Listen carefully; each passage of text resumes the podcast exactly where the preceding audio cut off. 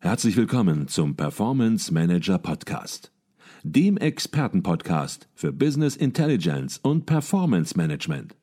Inspirationen, Know-how und Impulse für Controller und CFOs, die noch erfolgreicher sein wollen. Ihr heutiger Gastgeber Peter Blum.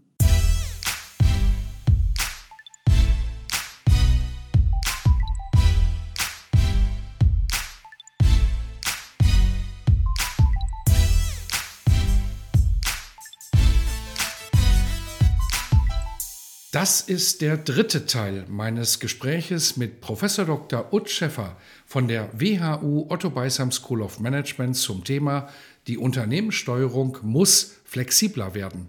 Wenn Sie die ersten beiden Folgen verpasst haben, dann haben Sie die Möglichkeit, diese zuerst zu hören. Mhm.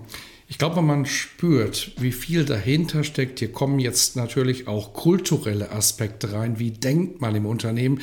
Wie ist das Mindset im Unternehmen? Und nicht nur im Controlling, sondern im Unternehmen überhaupt bis in die Unternehmensführung hinein. Machen wir es vielleicht an der Stelle wieder ein bisschen pragmatischer. Sie haben eben angesprochen, dass viele sagen, Mensch, wir sind mit dem Forecast doch schon extrem beschäftigt und jetzt sollen wir noch einen und noch einen und noch einen machen, weil das ist wichtig. Und dann kommt man natürlich schnell zu dem Punkt, dass man sich überlegt, ja, was macht denn einen guten Forecast aus? Worauf sollte man sich konzentrieren? Was sollte man weglassen möglicherweise, weil es einfach qualitätssteigernd gar nicht mehr ist? Und darüber haben Sie sich auch Gedanken gemacht. Vielleicht bringen wir das als kleine Exkursion sozusagen auch noch zusätzlich hier rein. Ja, absolut. Und, und, und ich glaube, es ist ein ganz, ganz wichtiger Punkt und im Übrigen auch ein Punkt, der wunderschön zu dem passt, was wir vorher diskutiert haben. Wissen Sie, was mich die letzten Jahre in der Diskussion zu Predictive Analytics und entsprechenden Pilotprojekten manchmal so ein bisschen gewundert, vielleicht an der einen oder anderen Stelle auch irritiert hat, dass das einzige Kriterium, das im Raum stand mit Blick, ist so ein Projekt erfolgreich oder nicht, die Accuracy, die Genauigkeit des Forecasts war und natürlich das Thema Effizienz häufig nicht als nicht explizit genannt wurde, aber natürlich auch deutlich mitschwang. Also sollte man die Qualität eines Forecasts auf das Thema Genauigkeit und Effizienz der Forecast-Erstellung reduzieren? Wenn wir über einen Steuerungsforecast reden, meine ich nein.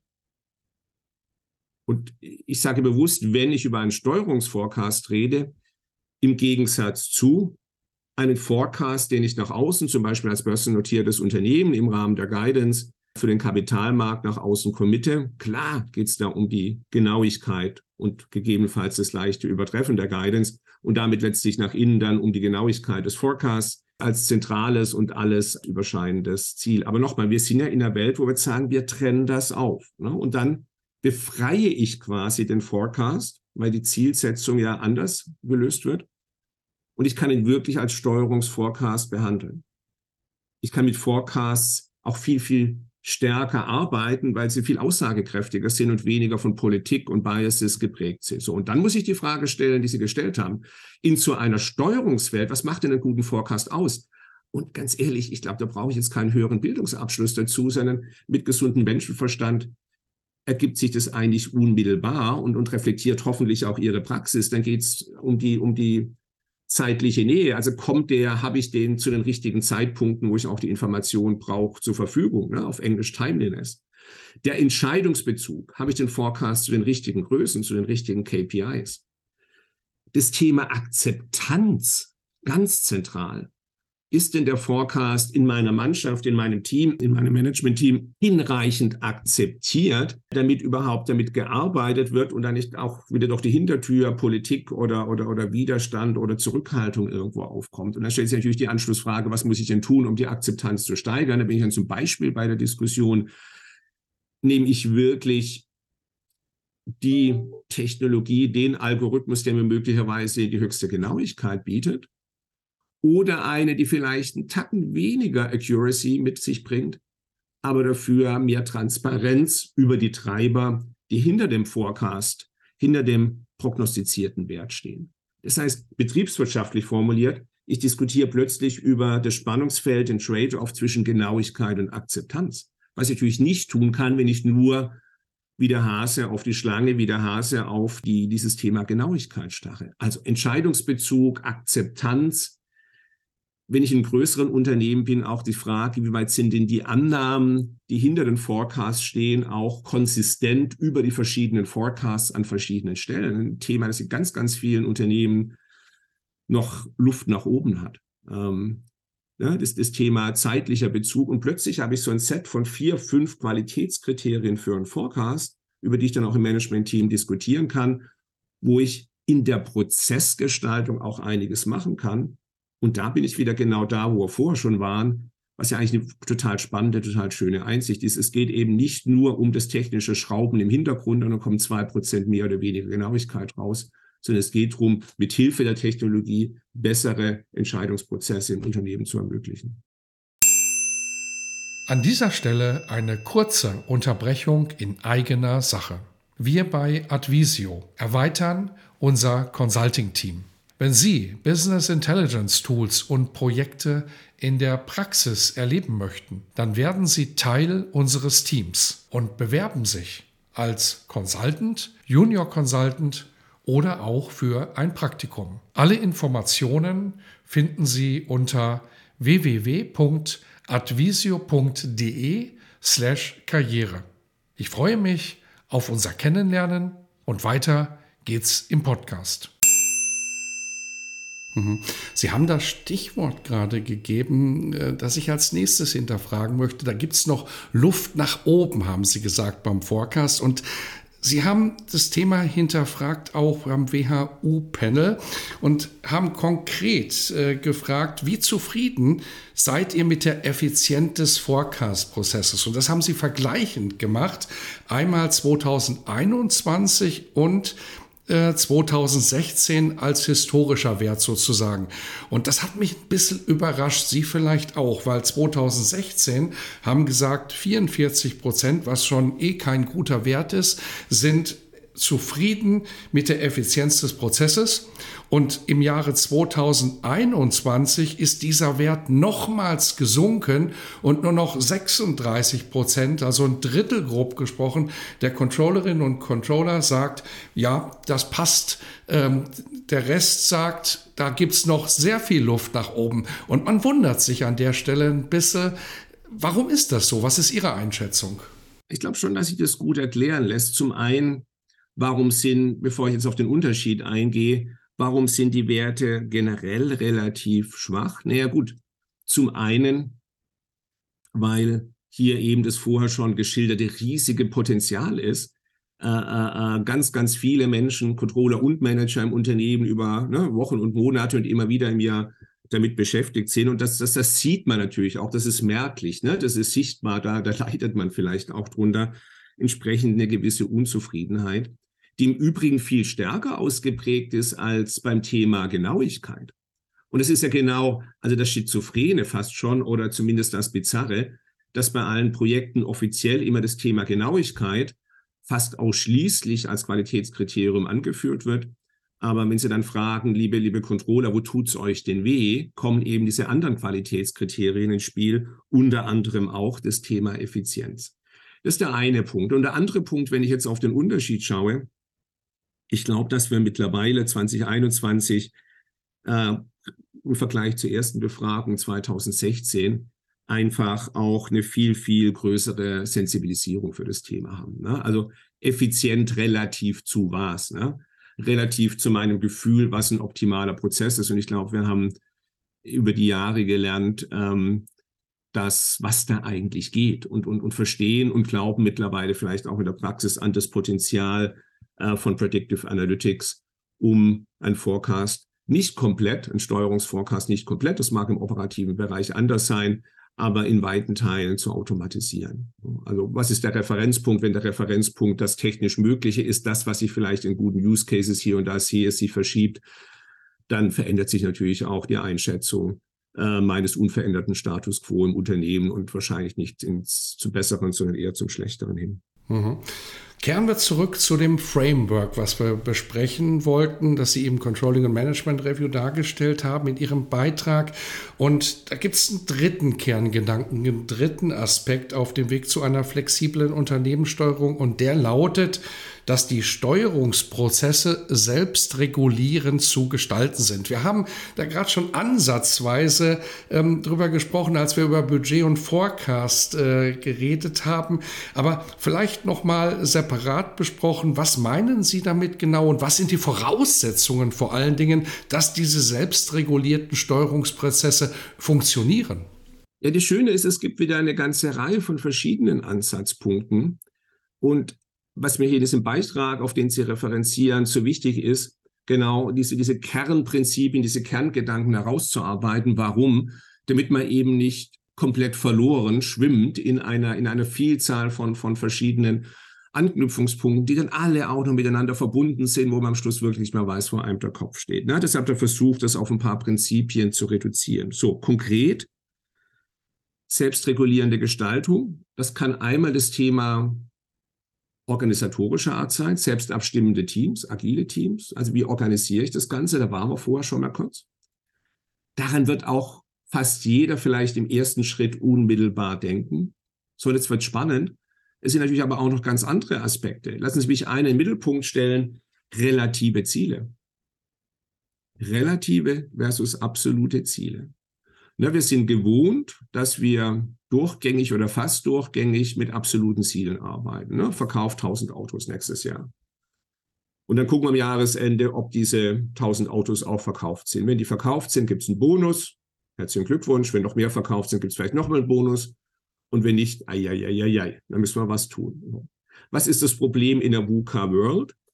Zwischenzeitlich hat sich die Welt ganz massiv verändert und mit einer Wahrscheinlichkeit von 33 Prozent lag der Typ die ganze Zeit auf dem Sofa, hat die Füße hochgestreckt und die 1000 Autos trotzdem verkauft, ne, weil sich die Welt eben positiv entwickelt hat. Kann ja eigentlich nicht der Sinn der Sache sein. Wahrscheinlichkeit von 33 Prozent, äh, die 32 Prozent, das ist Ziel ist unerreichbar geworden. Der hat einen richtig tollen Job gemacht, aber hat halt trotzdem nur 900 verkauft. Nee, sorry, Bonus ist nicht. Ne? Restwahrscheinlichkeit von 33 Prozent, ne, es war genau richtig. Und das kann man natürlich sagen, na ja, ist doch ganz einfach, dann passen wir halt die Ziele ständig an und, und, und, und basteln ständig oder schärfen unser, unser Incentivierungssystem nach. Traditionelles Denken, ja, kann man machen. Gegenvorschlag, warum denn nicht relative Ziele? Wenn möglich, zum wenn möglich gleich noch zwei, drei Sätze.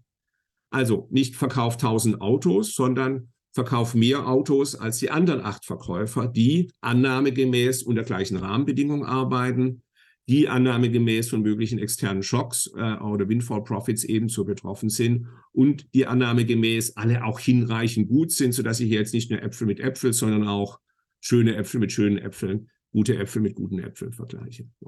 Und da ist das Schöne jetzt bei diesen relativen Zielen, die passen sich ja de facto automatisch an. Also die werden nicht obsolet. Ne? Ich bin immer noch, ich habe immer noch Grund zu rennen, weil ich mich relativ positionieren muss unter Rahmenbedingungen, die meine Vergleichspunkte eben somit betrifft. Ne? Also so, the, the target sets itself. Das Ziel setzt sich selber, wenn ich eine Rangliste, äh, äh, äh wenn ich relativ äh, an das Thema rangehe, relative Ziele setze und anschließend auch eine relative Bewertung mache. Und vor allem, es adjustiert sich selber, es ist selbstregulierend. Viel, viel effizienter wenn es denn funktioniert. Und mit viel, viel, also viel, viel weniger Aufwand, viel, viel effizienter und natürlich im Ergebnis auch ohne die ganzen negativen motivatorischen Auswirkungen obsoleter absolute Ziele. Spannende Anschlussfrage, funktioniert es denn? Kann es denn funktionieren? Ich habe zwei Annahmen, zwei Bedingungen schon genannt. Na, also ich brauche die richtigen Daten, ich, ich brauche Vergleichspunkte, muss dazu die Daten auch zugänglich haben, was auf Unternehmensebene nicht immer einfach ist muss auch das Gefühl haben, dass sie mich damit wirklich vergleichen sollte. Sonst vergleiche ich, und das wissen wir schon ganz, ganz lange in der deutschen Kostenrechnungstradition, Schlendrian mit Schlendrian. Ne? Da kommen so ganz alte Karlauer wieder hoch und zurecht. Aber lassen Sie uns davon nicht so schnell abschrecken. Wenn es funktioniert, ist das genial. Es reguliert sich selber, es ist effizienter. Was wollen wir denn mehr? Und ich glaube, da müssen wir uns manchmal vielleicht auch ein bisschen mehr quälen äh, äh, es ein bisschen stärker versuchen und nicht zu schnell abwinken mit, ach, eh alles ganz schwierig. Nochmal, ich rede nicht über die Kristallkugel oder den esoterischen Gedankensatz des einen oder anderen Hochschullehrers. Wir reden über ein Konzept, das mit ganz, ganz vielen Use Cases verbunden ist und einer ganzen Reihe von Unternehmen, die das in unterschiedlichen Ausprägungen mit unterschiedlichen Graden von, von Radikalität oder Konsequenz auch faktisch schon tun. Mhm. Jetzt haben wir über die drei, bisher drei Kerngedanken auf dem Weg zu einer dynamischeren und flexibleren Unternehmenssteuerung gesprochen und viele werden sagen, okay, habe ich verstanden, Steuerungsprozesse müssen entbündelt, entkoppelt werden. Anpassungen im Budget und Forecast laufend vorzunehmen, macht Sinn und Steuerungsprozesse in dem Sinne, wie Sie es gerade besprochen haben, selbstregulierend zu gestalten, macht auch deutlich Sinn. Und viele haben Ideen bekommen, wie man das auch ganz konkret umsetzen kann und schauen in die Use Cases rein. Und jetzt kommen wir zum vierten Aspekt und da wird es dann noch mal ein bisschen, ja, möglicherweise komplizierter, ein bisschen abstrakter, aber den müssen wir natürlich auch besprechen, weil ohne den vierten Aspekt wird es nicht gehen und der lautet, der Kontext der Steuerung, der muss verändert werden. Das hört sich nicht ganz so klar an auf den ersten Blick und wird noch umso komplexer, wenn man weiß, dass Sie sagen, nur die Prozesse verändern. Das ist es definitiv nicht. Also, was steckt dahinter? Wissen Sie, was das Schöne ist? Dahinter steckt eine Erfahrung, die wir die letzten 30 Jahre immer wieder gemacht haben. Es ist immer wieder das Gleiche. Balance Scorecard was in der Regel nicht funktioniert hat in Unternehmen. Ich fange an mit einer schönen Idee, wie ich mein Reporting verändere. Prozess. Ich ende mit einem Konzept, das eigentlich auf Strategieumsetzung geht, das ganz, ganz stark betont, dass diese Balance Scorecard nur funktionieren kann, wenn. Ne? Value-Based Management, genau die gleiche Geschichte. Und ich könnte jetzt noch andere nennen. Also OKRs, auch da, ne? Also das ist nicht nur ein paar Key, ein paar Objectives, ein paar Key Results, auch da die Aussage, das funktioniert nur wenn. Das heißt, und das muss man sich wirklich mal reinziehen und ganz, ganz tief inhalieren, egal über was wir reden, in der Unternehmenssteuerung, im Controlling, es ist immer die gleiche Botschaft. Und wie immer ist es natürlich die Umsetzung, die aus guten Gründen schwierig ist. So ganz konkret hier alle Veränderungen in Target Setting, Forecasting, Ressourcenallokation, im Übrigen auch in der Incentivierung, in der Leistungsbewertung, ähm, Dinge, über die wir jetzt hier aus Zeitgründen noch gar nicht reden konnten, müssen und können angepasst werden, werden aber an Grenzen stoßen, wenn der Kontext drumherum nicht äh, passt. Machen wir doch vielleicht ein konkretes Beispiel, damit es mh, hm, so unabstrakt wie möglich wird. Wenn ich über Investitionsprozesse rede, ist eine Empfehlung zu sagen, aus der Beyond Budgeting Community, versucht doch die Hoheit über Investitionsentscheidungen möglichst dezentral zu verankern. Und wenn ja der eine oder andere von Ihnen jetzt sagt, ja, herzlichen Glückwunsch, ne? Äh, schöne Idee, aber es ist doch komplett naiv, das funktioniert doch nicht, weil Punkt, Punkt, Punkt. Dann werde ich Ihnen wahrscheinlich bei den meisten dieser Punkte recht geben, sie nur umdrehen und sagen, ja, aber dann müssen wir halt in den Punkten arbeiten. Also ich glaube, das kann nur funktionieren, wenn die dezentralen Akteure, die jetzt mehr als früher Verantwortung haben für Investitionsentscheidungen, auch wirklich präzise wissen, was ist die Strategie, was ist der Purpose, was sind die Boundaries, also was sind die absoluten No-Gos, die Tabus, nicht nur auf einer operativen, auch auf einer strategischen Ebene wenn das wirklich tief verankert und kommuniziert ist. Also eine strategische Wolke versus ein, ein ganz präzises Verständnis von, was ist unser strategisches Geschäftsmodell und wo wollen wir hin. Es wird weiter erfordern, dass wir eine sehr, sehr starke Transparenz haben über auch die Performance von anderen Bereichen, auch die Performance des Gesamtunternehmens, äh, auch über alle möglichen Zahlen, die diesen Akteur betreffen. Also eine, eine Transparenz, die höher ist als das, was in vielen Unternehmen aus möglicherweise guten Gründen typischerweise gegeben wird. Wenn ein dezentraler Akteur jetzt mehr als früher verantwortlich ist für Investitionen, muss er auch mehr wissen. Braucht es gute Inf Informationsflüsse informeller Art und ein höheres Maß an Transparenz. Und ich könnte jetzt hier noch, noch, noch weitergehen, aber wir werden relativ schnell merken, ohne diese Rahmenbedingungen, Transparenz, Informationsflüsse, möglicherweise auch ne, Diskussions- und Managementkultur, äh, geteiltes Verständnis von Strategie, Purpose, Werten und vielen anderen Dingen mehr, wird es nicht funktionieren.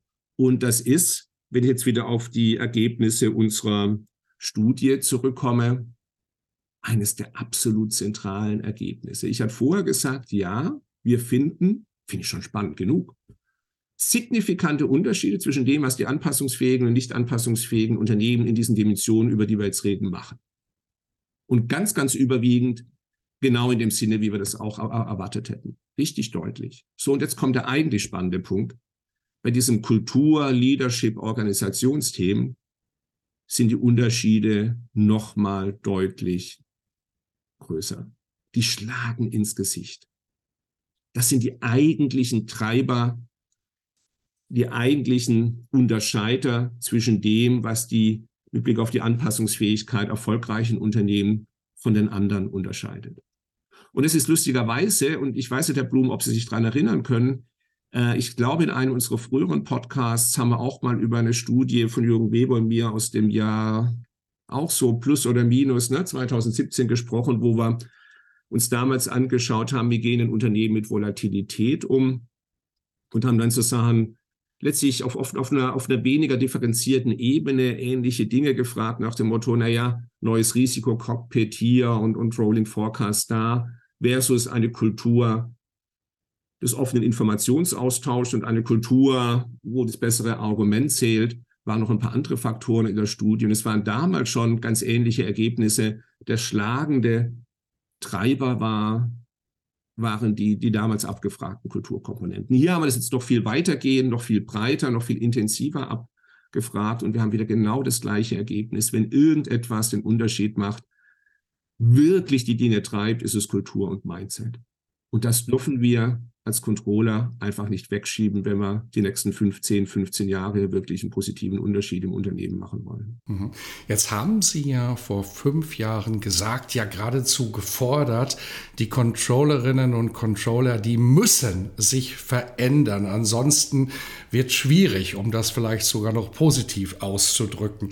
Seitdem habe ich so ein bisschen das Gefühl, dass diese Veränderungswelle die Controllerinnen und Controller wie ein Tsunami erfasst hat. Da haben Sie gerade ein paar Stichworte erwähnt, Value-Based Management, Balance Scorecard OKR, da hat man fast das Gefühl, das ist so die alte Welt, das sind die alten Begriffe. Inzwischen gibt es neue Themenbereiche, die im Controlling, ich sage das mal bewusst, abgeladen werden. Da geht es um Digitalisierung, um Nachhaltigkeit. Sie haben gerade das Stichwort Purpose erwähnt, wo man auch gewisserweise das Gefühl bekommt, ist dafür das Controlling jetzt auch verantwortlich. Da geht es um die neuen Methoden. Wir haben über den Baukasten des Beyond Budgeting gesprochen. Wir haben über die Agilität gesprochen. Und man könnte möglicherweise auf den Gedanken kommen, Mensch, Überfordert das nicht möglicherweise das Controlling? Wie sieht es denn mit der qualitativen Ausgestaltung aus? Werden die Bereiche, die ja wichtig sind, werden die in der erforderlichen Qualität überhaupt noch abgearbeitet werden können? Denn Manpower ist nicht unendlich und Controlling-Bereich besteht aus Menschen. Was würden Sie an der Stelle konstatieren? Wie würden Sie die Dinge beurteilen und vielleicht auch direkt schon in die Antwort rein, wie wirkt man dem entgegen? Weil ich glaube, ganz viele Kolleginnen und Kollegen im Controlling, die sehen genau diese Situation und die müssen nicht nur die Situation konstatieren, sondern müssen Antworten geben, wie löse ich es denn konkret mit meiner Mannschaft? Ich glaube, Sie sprechen da das absolut zentrale Problem und das absolut zentrale Thema an. Antwort, erstens priorisieren, zweitens noch stärker als bislang Rollen im Controlling ausdifferenzieren. Ich muss priorisieren. Ähm, wir haben ja über ganz, ganz viele Aspekte noch gar nicht gesprochen. Ne? Das heißt, ich muss, und das ist keine akademische Übung, ich muss für mein Unternehmen, für meine Branche, für meine Pfadabhängigkeit, also habe ich denn schon eine Datenbasis, die, die, die sauber ist, werden die wenigsten von Sie sagen können, Ne, oder habe ich da noch ein komplettes Chaos und eine Vielzahl von, von Legacy Systems, ne, also von, von irgendwann eingekauften, überkommenen, miteinander inkompatiblen Systemen und meine Controller sind zwei Drittel ihrer Zeit damit beschäftigt, manuelle Brücken zwischen Excel A und System B und andersrum irgendwo zu schalten. So. Dann werde ich eine andere Priorisierung an den Tag legen müssen, als wenn ich äh, bei einem der wenigen Unternehmen, die ich kenne, äh, äh, bin, wo das eigentlich weitgehend und alles in allem mittlerweile geschafft ist. Ne? Und ich dann eben auch, auch, auch, auch wirklich weiter marschieren kann. Also priorisieren, priorisieren, priorisieren, überlegen, was wirklich wichtig ist für mich. Und da gibt es eben nicht die eine Antwort, und das sollte mich auch nicht zu stark von der Technologie und den schönen, glänzenden Frontends und anderen Angeboten von Technikprovidern oder Beratern blenden lassen, sondern ganz nüchtern überlegen, äh, äh, was ist für mich am wichtigsten. Und was erfahrungsgemäß aus den Workshop-Seminaren, die ich gelegentlich mache, an der Stelle hilft, ist, dass man sich so ein bisschen löst von der Überlegung, was machen wir jetzt die nächsten ein, zwei Jahre, so wichtig das ist, aber sich im ersten Schritt davon löst und wirklich mal überlegt, wo will ich denn hin? Nicht in 20 Jahren, aber ne, in fünf Jahren, in sieben Jahren, vielleicht auch mal mit dem Mut zur Vision von zehn Jahren, äh, um dann relativ zu diesem Zielbild zu überlegen, was mache ich die nächsten sechs Monate, was mache ich morgen, was mache ich in einem Jahr, was ich mache ich in zwei Jahren. Ähm, ja, ich meine, ich, mein Gefühl ist, dass wir da häufig das machen, was wir auch schon immer aus der langfrist- und strategischen Planung kennen. Wir reden viel über strategische Planung, strategische Ziele. Was machen wir dann faktisch? Wir extrapolieren aus der operativen Einjahresplanung. Bei solchen äh, Transformationsprozessen ist das relativ äh, fatal. Also priorisieren, tough decisions need to be made, harte Entscheidungen treffen, was ich mache, was ich nicht mache, was ich auch mal abschneide. Und parallel, das ist natürlich auch eine Form der Priorisierung, muss ich natürlich über, über die Effizienzgewinne, die in diesen Prozessen mitlaufen, dann die Kapazitäten schaffen. Ich werde von außen selten mehr Kapazitäten fürs Controlling bekommen. Das wird nicht der Fall sein, eher im Gegenteil. Ich muss mir die Kapazität dadurch erarbeiten, dass ich Effizienzgewinne in den ersten Schritten meiner Transformation äh, realisiere. Und Herr Blum, ich finde das super spannend, weil es ist plötzlich ein ganz anderer Zungenschlag in dieser Diskussion. Es ist nicht die werden jetzt alle arbeitslos und ist alles ganz schrecklich, ne? Äh, äh, wenn wir hier die enormen Effizienzpotenziale äh, irgendwie realisieren, auch mit Blick auf den War of Talents da draußen und, und, und die, die immer größeren Schwierigkeiten, qualifizierte, gute junge Leute ins Controlling zu bekommen, sondern wie kann ich selber, indem ich ganz viel überflüssig mache von dem, was ich bisher gemacht habe, was eine alte konzeptionelle Forderung auch der Controlling-Literatur und der Professoren bis hin zu Herrn Eschenbach in den 90er Jahren irgendwo ist, wo alle immer ein bisschen gelächelt haben. Plötzlich ist es eigentlich Teil der Überlebensstrategie, weil ich nur durch solche Effizienzgewinne die Ressourcen mobilisieren kann, um dann die Dinge anzugehen, die eigentlich wirklich wichtig sind, um auch in 15 und 15 Jahren noch das Standing des Controlling da draußen zu haben. Das war der dritte Teil meines Gespräches mit Professor Dr. Ut Schäffer von der WHU Otto Beisam School of Management. Freuen Sie sich auf das Ende des Gespräches in einer letzten weiteren Folge.